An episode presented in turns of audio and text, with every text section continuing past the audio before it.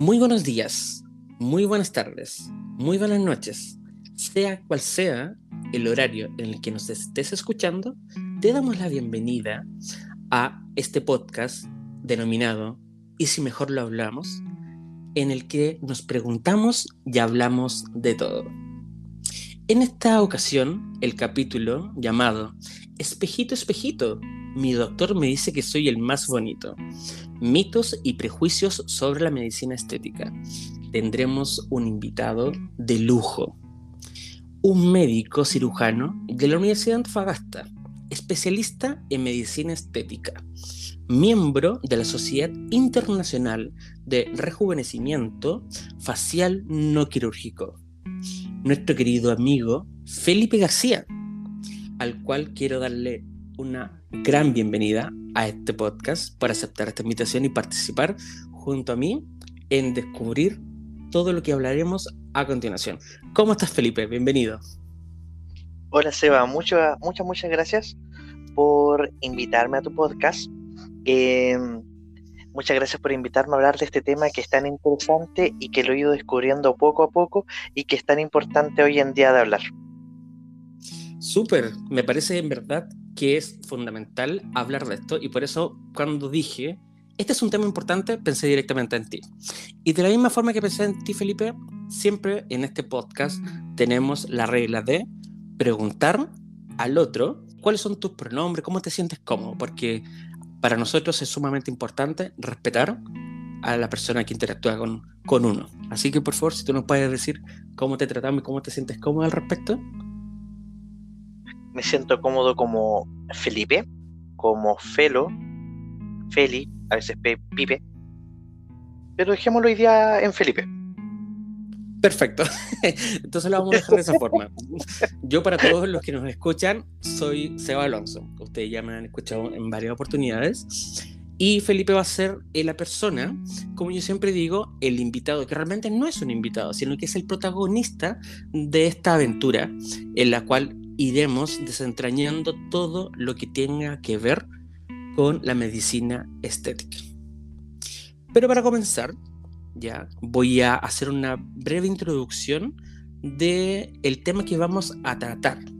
Y quiero leerles eh, un concepto en la que se define como tal la práctica médico-quirúrgica que aplica las técnicas necesarias para la restauración, mantenimiento y promoción de la estética, salud y bienestar. Conceptos que en verdad son sumamente claros para poder adentrarnos en este mundo. La definición es una definición que, que está aceptada mundialmente. Lo que sí hay que tomar en cuenta es que de que es una práctica médico-quirúrgica. La medicina se divide a grandes rasgos en un área médica o que no interviene totalmente en el paciente, básicamente que, con otras terapias que son no invasivas, por, por, así decirlo, o que son con medicamentos, que son con cambios del estilo de vida, y una parte que es quirúrgica, que quirúrgica significa intervenir necesariamente en el paciente, eh, en la persona, eh, modificando algo.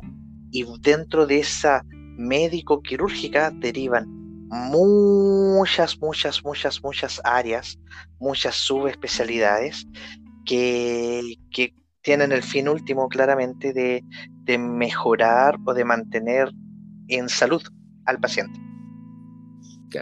Felipe, ¿cuál es la real nomenclatura, definición, nombre, título que tiene esta medicina de la cual tú eres eh, partícipe?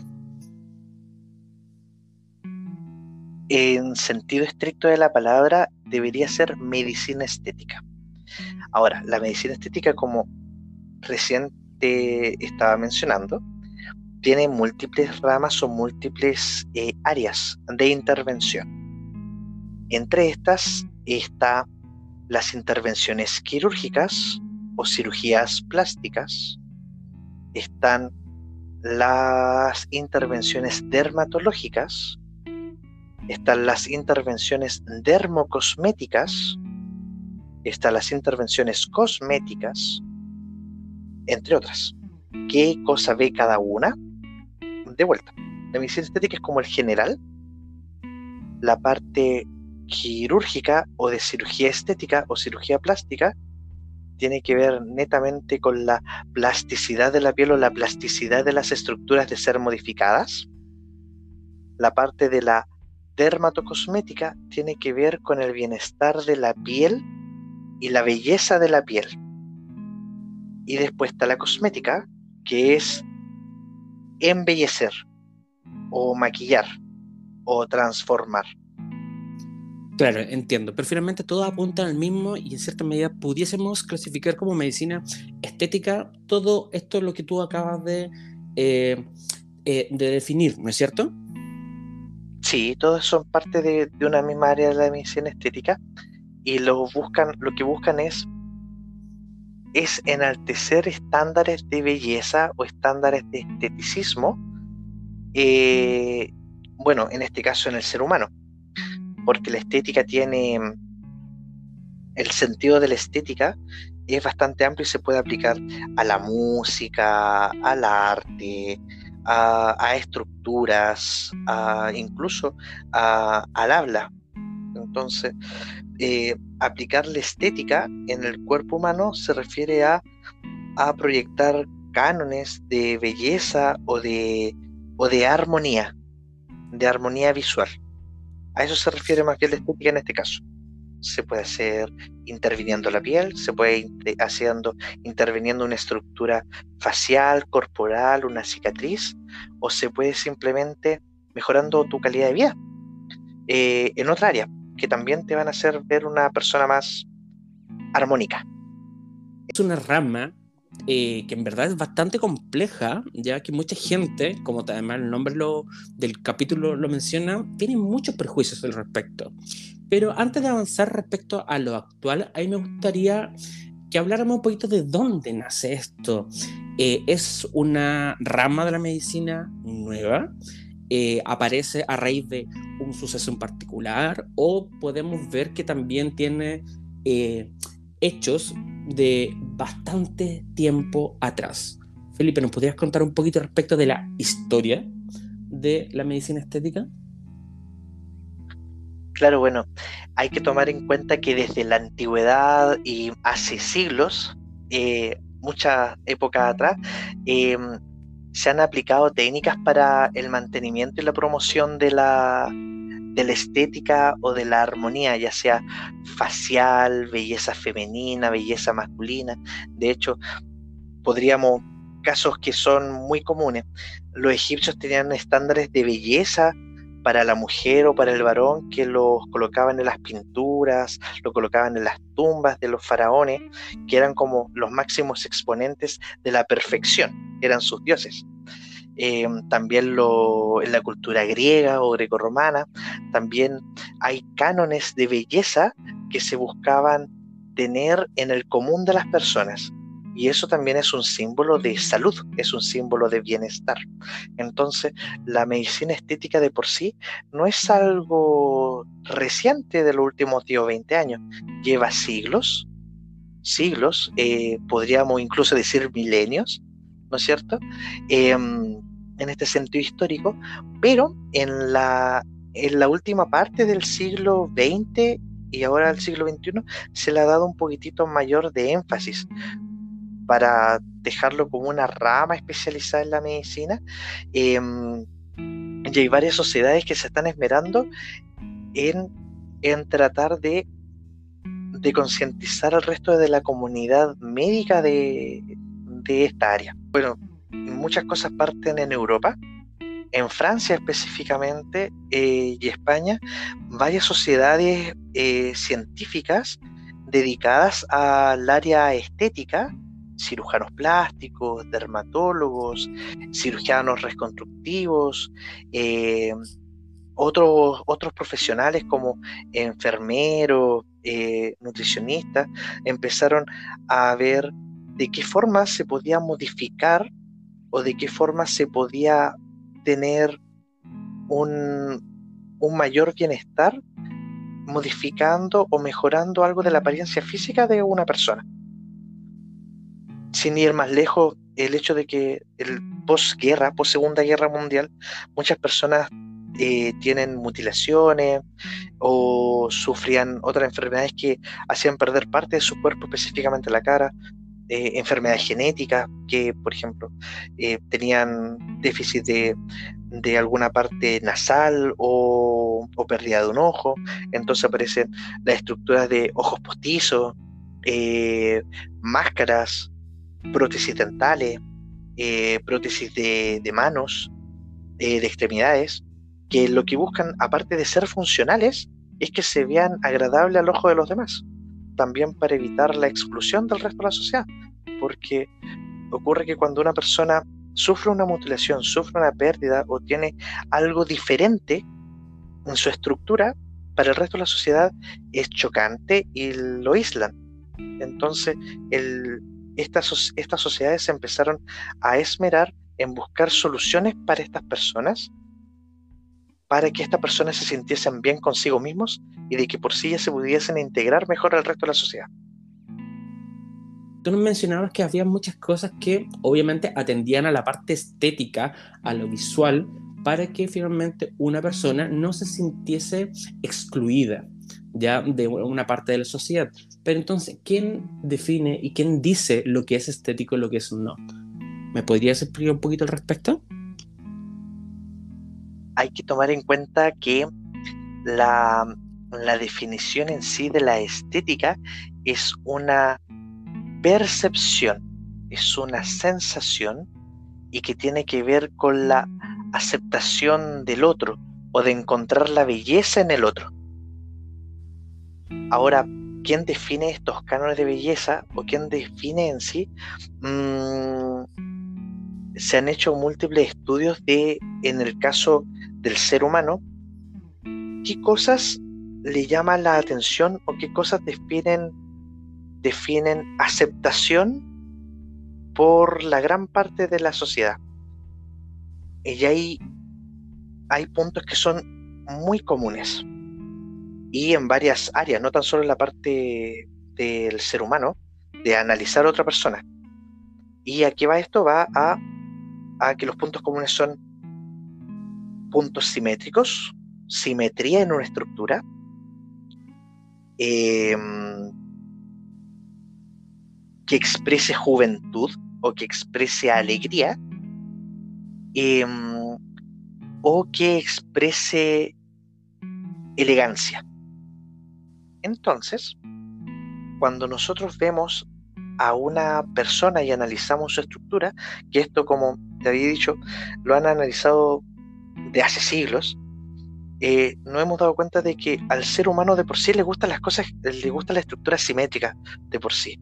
También le gustan las cosas que, que denoten cierta elegancia o cierta belleza. Igual es un constructo social.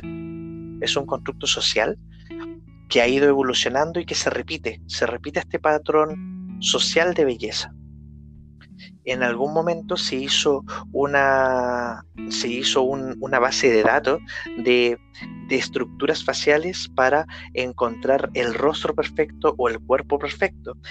Eh, finalmente uno pudo obtener una imagen al respecto, porque no sé, a mí se me viene a la cabeza que quizás el resultado fue el dibujo Johnny Bravo, que era una figura súper estética, hegemónica, simétrica ¿hay alguna imagen a la que uno pudiese decir, sí, efectivamente, ese es el estereotipo, el canon de belleza que finalmente busca la estética a nivel social y que todos entendemos como lo hegemónico, que hace también referencia a aquella belleza que es considerada como tal por la mayoría de, de los seres.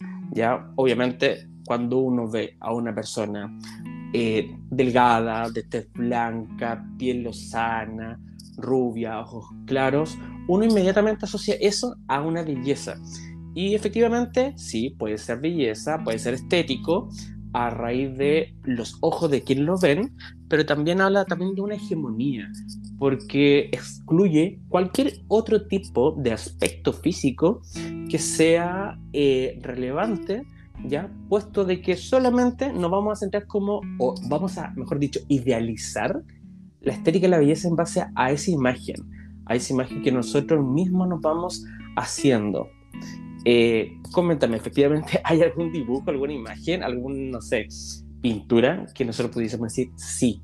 O no sé, por ejemplo, el David de, de Miguel Ángel, ¿sería considerado como realmente el canon de belleza a nivel de todo lo que tú nos has explicado, Felipe?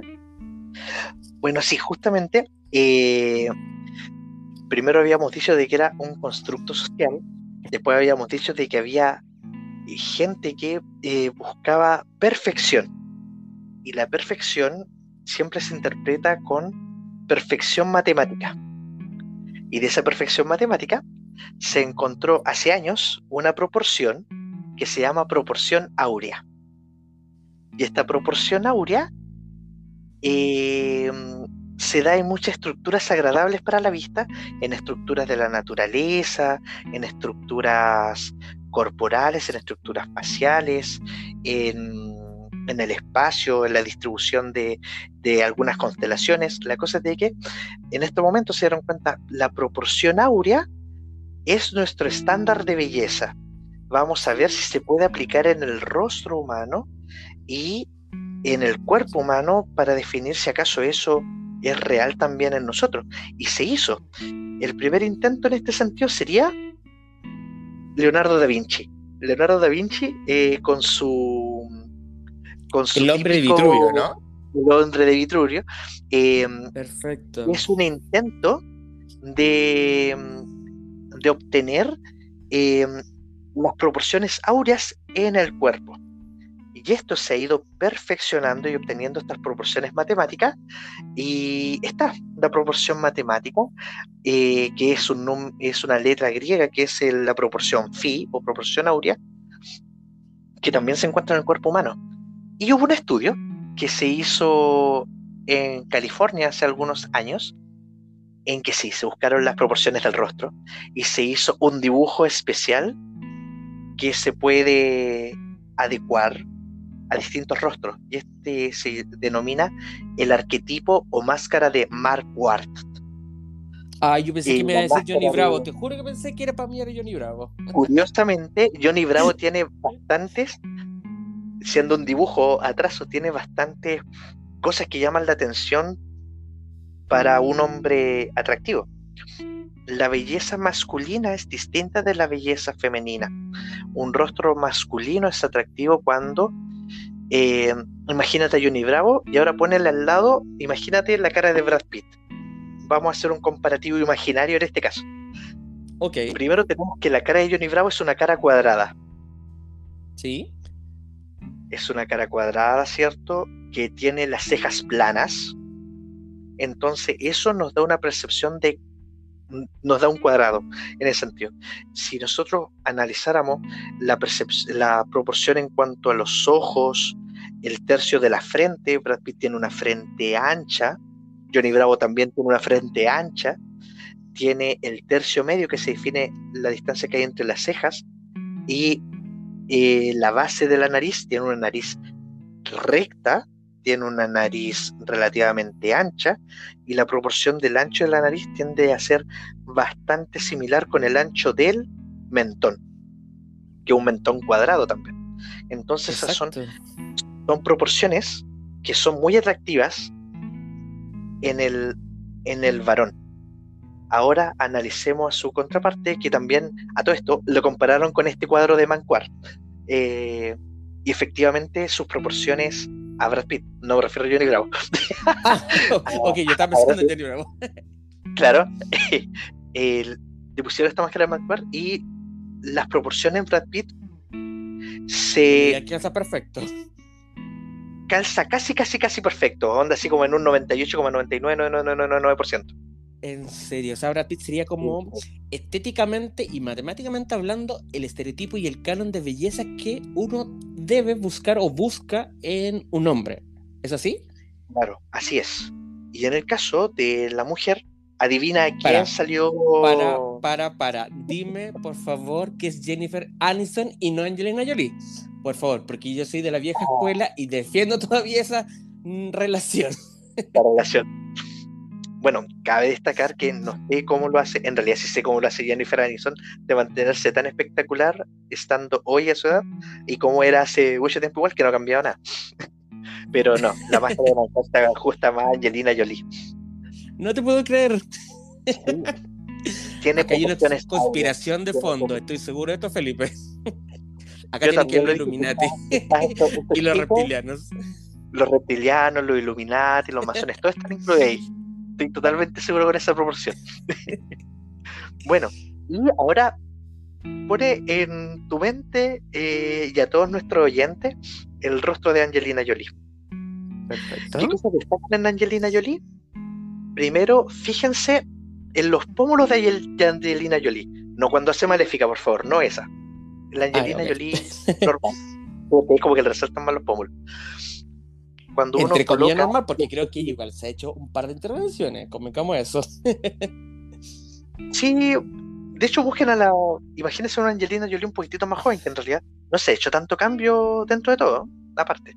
Eso igual ah, es súper. Sí, es súper como llamativo en ella. Bueno, ella en sus proporciones, ella tiene unos pómulos bastante pronunciados y esos pómulos no se expande el pómulo totalmente hacia abajo, sino que le da un triángulo invertido, en que ese triángulo está dado por los pómulos y su mentón. Entonces le da una cara ovalada y una frente también relativamente ancha.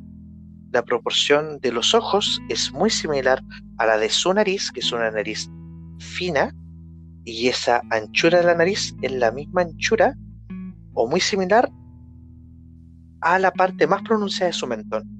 Entonces eso nos da un rostro relativamente ovalado, de una, de, de una angulación especial, y esa angulación aparentemente es perfecta para el ojo humano.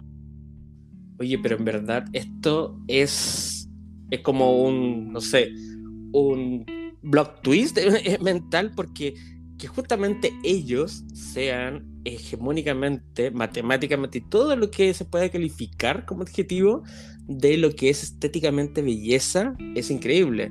O sea, me imagino el resultado de los hijos, o sea, los hijos que ellos tuvieron eh, cuando ya sean un poco más grandes quizás, o sea, vamos a estar hablando de no sé, belleza ya, pero suprema. O sea, ya teniendo un padre hegemónicamente bello, una madre hegemónicamente bella, que cumple matemáticamente con todo esto que tú no mencionas, o sea, el resultado en verdad es wow.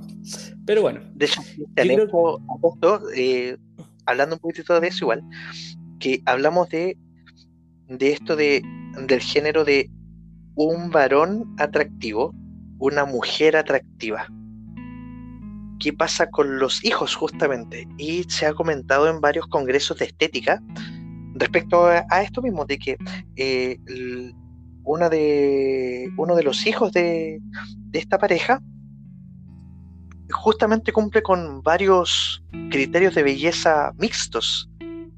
Y da la casualidad que, que este, esta, este hijo no se, aparentemente no se no se identifica plenamente con un él o una ella.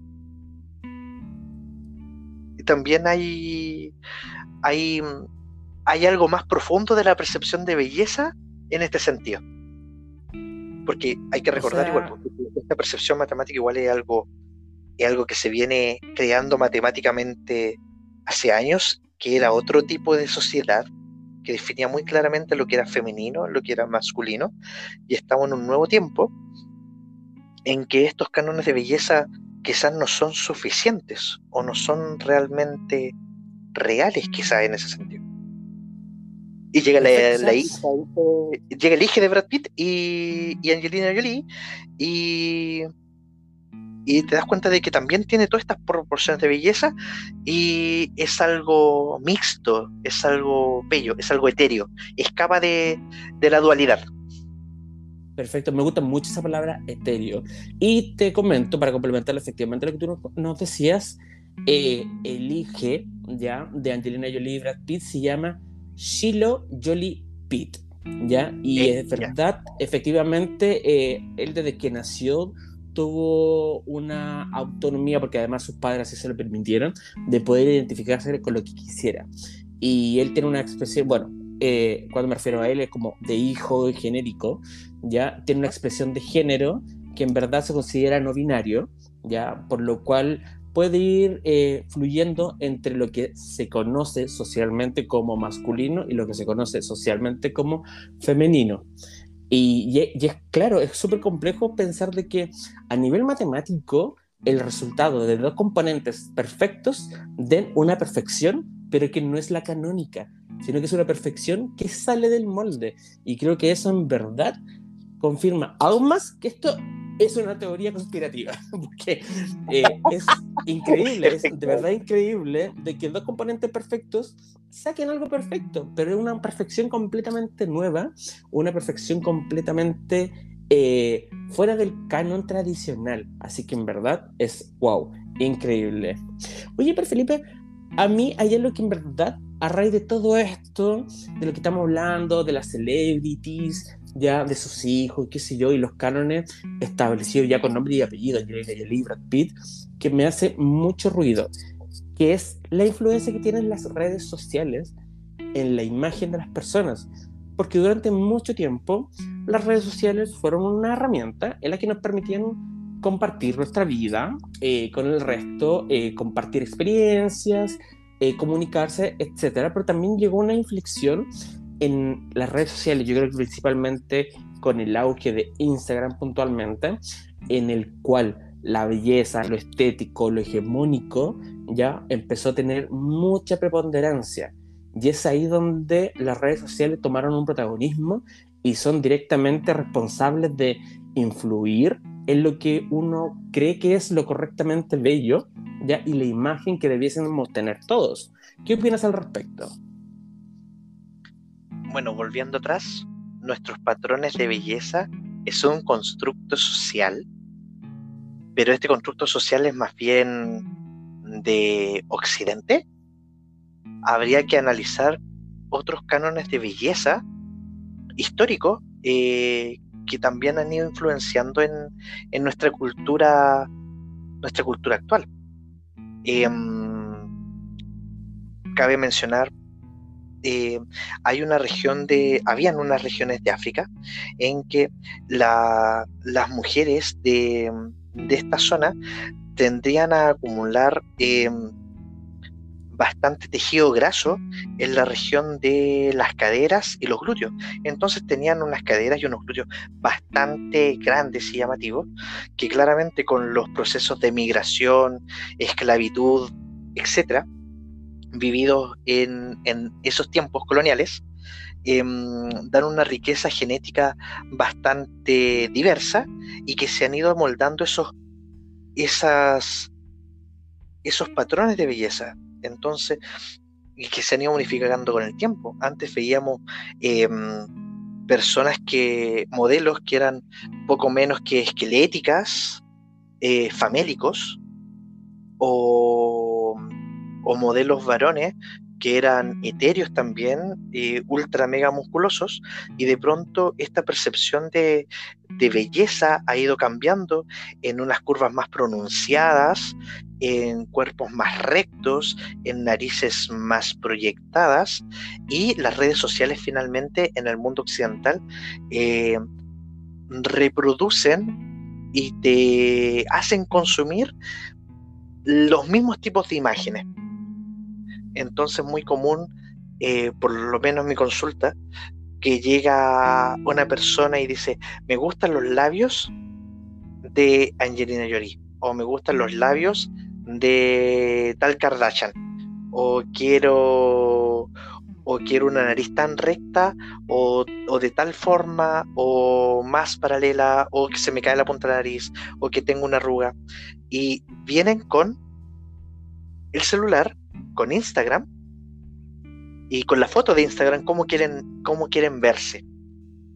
Entonces sí las redes sociales han hecho su impacto han hecho su impacto y también creo que hay algo conspiranoico también ahí, eh, e interfiere mucho en, el, en la percepción de uno mismo y se vuelve, bueno, aquí hay otro concepto que también es discutido en los congresos de, medicina estética, de cirugía plástica, que es el concepto de la alienización, como de la palabra alien o extraterrestre.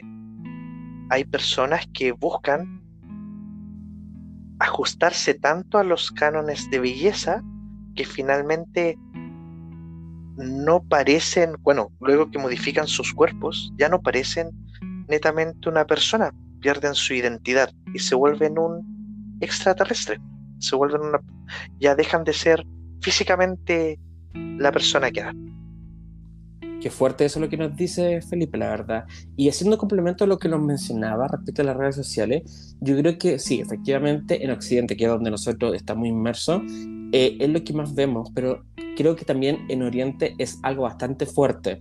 Yo sin ser experto ni ser tampoco fanático, eh, se me viene directamente a la cabeza todo lo que es la figura de los eh, estrellas del K-pop, que todos son preciosos, tienen una piel lozana, todos son delgadísimos, y efectivamente creo que también ahí hay un canon, obviamente distinto al occidental, pero que también es sumamente potente, y puede que también esté sumamente impulsado por las redes sociales, porque finalmente tienen un millón de seguidores esos grupos y todo adolescente quisiera ser como ellos.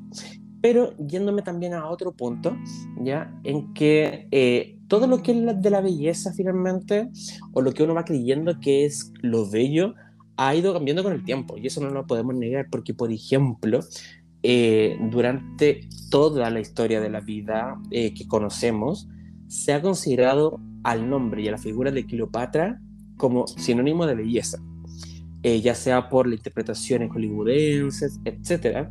Pero han habido estudios arqueológicos que han ido logrando armar eh, una cara mucho más real de lo que eh, es Cleopatra finalmente.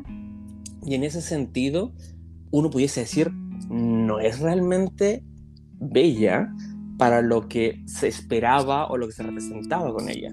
Realmente, sino que era más bien una persona que sí, era peculiar, pero además porque tenía rasgos propios de la zona de donde provenía finalmente. Y eso es algo que muchas veces la gente olvida y se hace su propia imagen mental de cómo debiese ser o cómo fue o cómo quiere ser él mismo finalmente. ¿Ya? Y en esto lo que tú nos estás comentando de la alineación y finalmente de la transformación constante que va teniendo una persona en pos de llegar a un objetivo de parecerse a alguien más o quizás no parecer, sino que eh, crear la imagen que tiene mentalmente de sí mismo. Acá yo creo que hay un punto que te quiero preguntar directamente es ¿cuánto es lo que puede interferir un médico en la decisión de un paciente respecto de la ética de la medicina estética? Porque, por ejemplo, se me viene directamente a la cabeza los casos de, por ejemplo, los Barbie y Ken humanos, que han tenido un sinfín de intervenciones con el objetivo único de llegar a ser idénticos en forma real a muñecos de plástico. Es decir, entonces el médico, ¿cuál es el límite?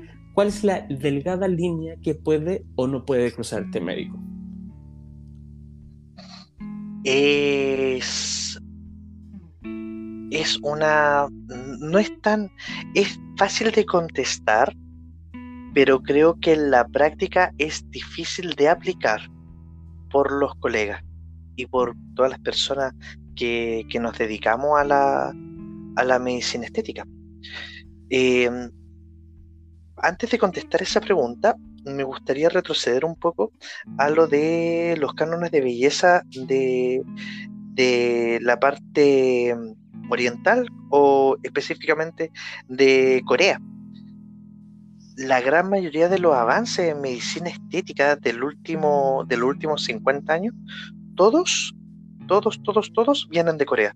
Todos los avances.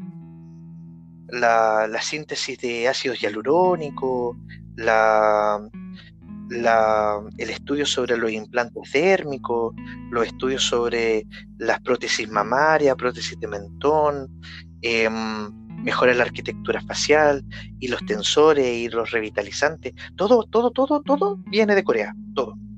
Entonces ellos son la meca actual de la belleza y realmente da la impresión que nos queremos parecer más a los coreanos en ese sentido. Y es porque básicamente todos ellos están eh, full eso y eso es lo que venden al resto del mundo. Bueno, volviendo ahora al, ese es como la capital, volviendo a la responsabilidad médica con respecto o más que médica, más bien clínica, porque como te digo, no tan solo médicos nos dedicamos a la estética. Eh, hoy en día en Chile se dedican odontólogos, se dedican enfermeros, se dedican tecnólogos médicos a ofrecer eh, soluciones estéticas a, los distintos pacientes. Y de vez en cuando aparece este paciente que nosotros lo clasificamos como un paciente dismórfico o alguien que no está conforme con su apariencia física. ¿Y cuál es, cuál es lo, qué es lo que se recomienda? ¿Cómo abordar este paciente? Sabemos de que este paciente nunca va a estar satisfecho con lo que se haga. Sabemos también de que no están conformes con su imagen corporal, no están conformes con, o sea, se saben que están bien, pero siempre está en su mente de que puedo estar mejor, o puedo parecerme más, o puedo ser más atractivo de tal forma o de tal manera.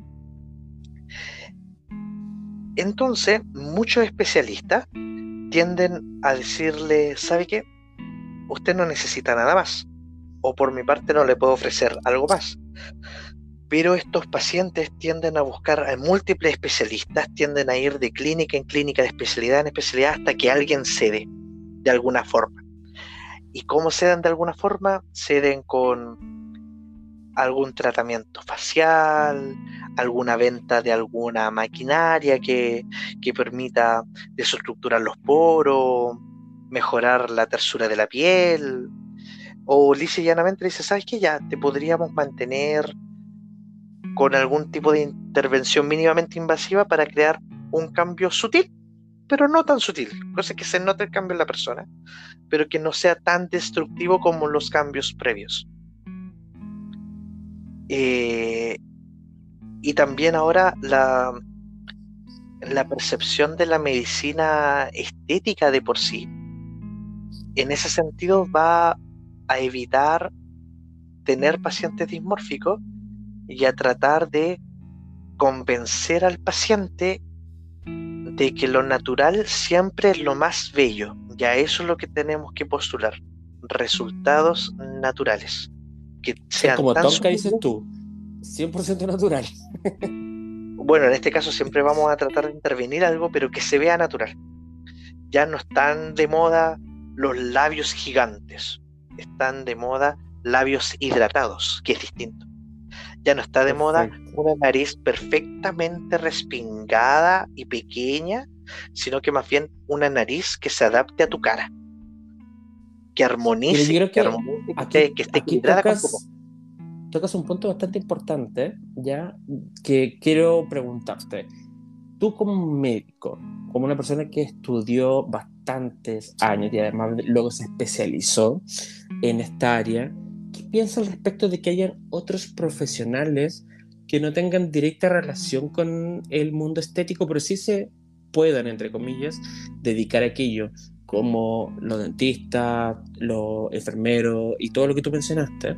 Porque a mí se me viene en la cabeza de que efectivamente, además hay una tendencia en redes sociales del conocido como eh, Tinkerbell Tip, que hace referencia como a una nariz de campanita muy rápida y justamente lo que tú mencionas ahora, de que ya no está tan en boga ser este calor perfecto, sino ser más natural.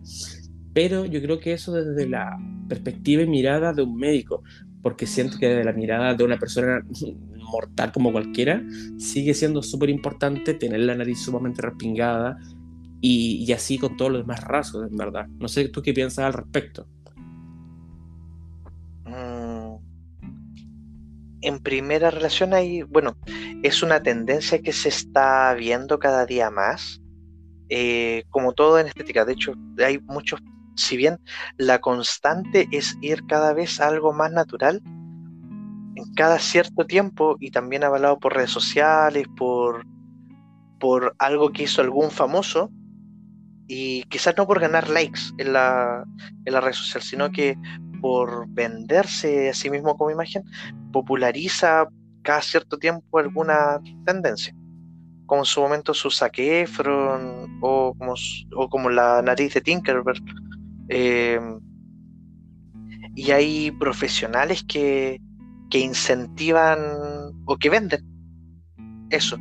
Pero claramente la nariz de Tinkerbell es bonita, pero no a toda la gente le puede, le queda bien una nariz de Tinkerbell. Entonces es misión de cada, de cada profesional que se dedica a la estética evaluar en forma integral a su paciente. Evaluar, porque en sí de la parte de armonización facial, todos tenemos los conocimientos relativamente básicos para reconocer la armonización en este sentido. Y ofrecerle, no ofrecer, bueno, eh, hay de todos los profesionales. Hay profesionales que, que venden que venden un tipo de nariz para todos, pero no todos les queda el mismo tipo de nariz. Es preferible conversarlo con el paciente y decirle, ¿sabe qué? A usted le podemos hacer tal o cual u otra nariz.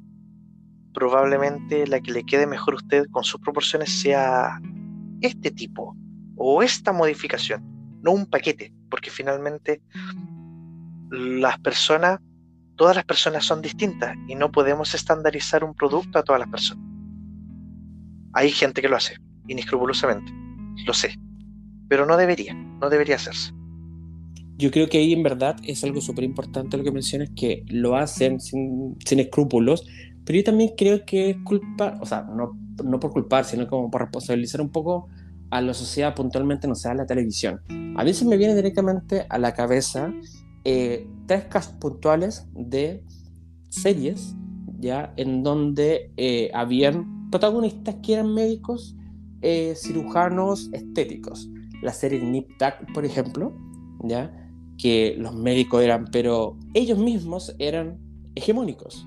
Y todo, todos los capítulos se trataba de gente hegemónica por ejemplo, en la serie Grey's Anatomy, eh, los dos cirujanos plásticos que siempre estuvieron dentro de la trama, hegemónicamente preciosos ellos, siempre también apuntaban a la medicina plástica y estética. O sea, siento que no solamente se genera un canon con el producto, sino que también como con el profesional. Y con lo que me gustaría ir cerrando un poco esto también es de que realmente la medicina estética es fundamental es importante, genera bienestar. Porque tú, como bien lo mencionaste, eh, no solamente va en busca de la perfección estética, sino también muchas veces busca sanar y sanar desde adentro. No sé si tú nos quieres dar algunas palabras de cierre con respecto a este tema. Sí, de hecho, eh, nos fuimos en, una, un, buen término de, del tema cuando un profesional del área estética interviene en un paciente, eh, por lo general los pacientes que llegan no llegan solamente por una inconformidad con su con alguna parte de su cuerpo, es por algo que eso le interfiere en su vida social, en su vida diaria, que le ha llamado mucho la atención y que le ha marcado incluso desde la infancia. Producto de un accidente, producto de la genética, que tienen una nariz un poquitito más anchuda, que tienen un labio más asimétrico que otro, que tienen una arruga que nunca se pudo eh, tratar, o una cicatriz que nunca se pudo tratar bien por distintos motivos.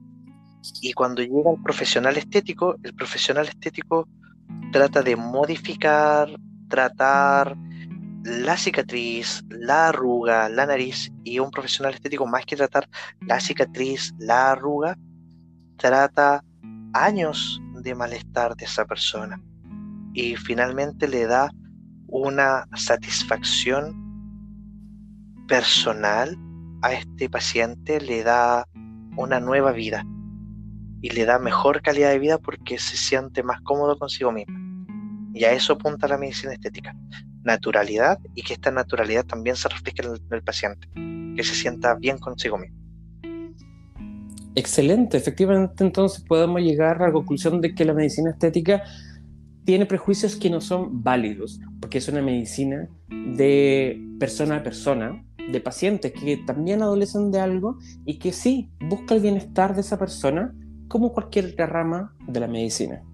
Felipe, muchísimas, muchísimas gracias por aceptar esta invitación de reunirte conmigo en este capítulo ¿ya? y poder hablar de todos los prejuicios que tiene eh, esta rama de la medicina de la cual tú te dedicas y efectivamente entablar la conversación respecto de lo que es estético, lo que es belleza, los canon, lo hegemónico, etc. Yo creo que esto da para largo, pero me gusta que hayamos comenzado con esto.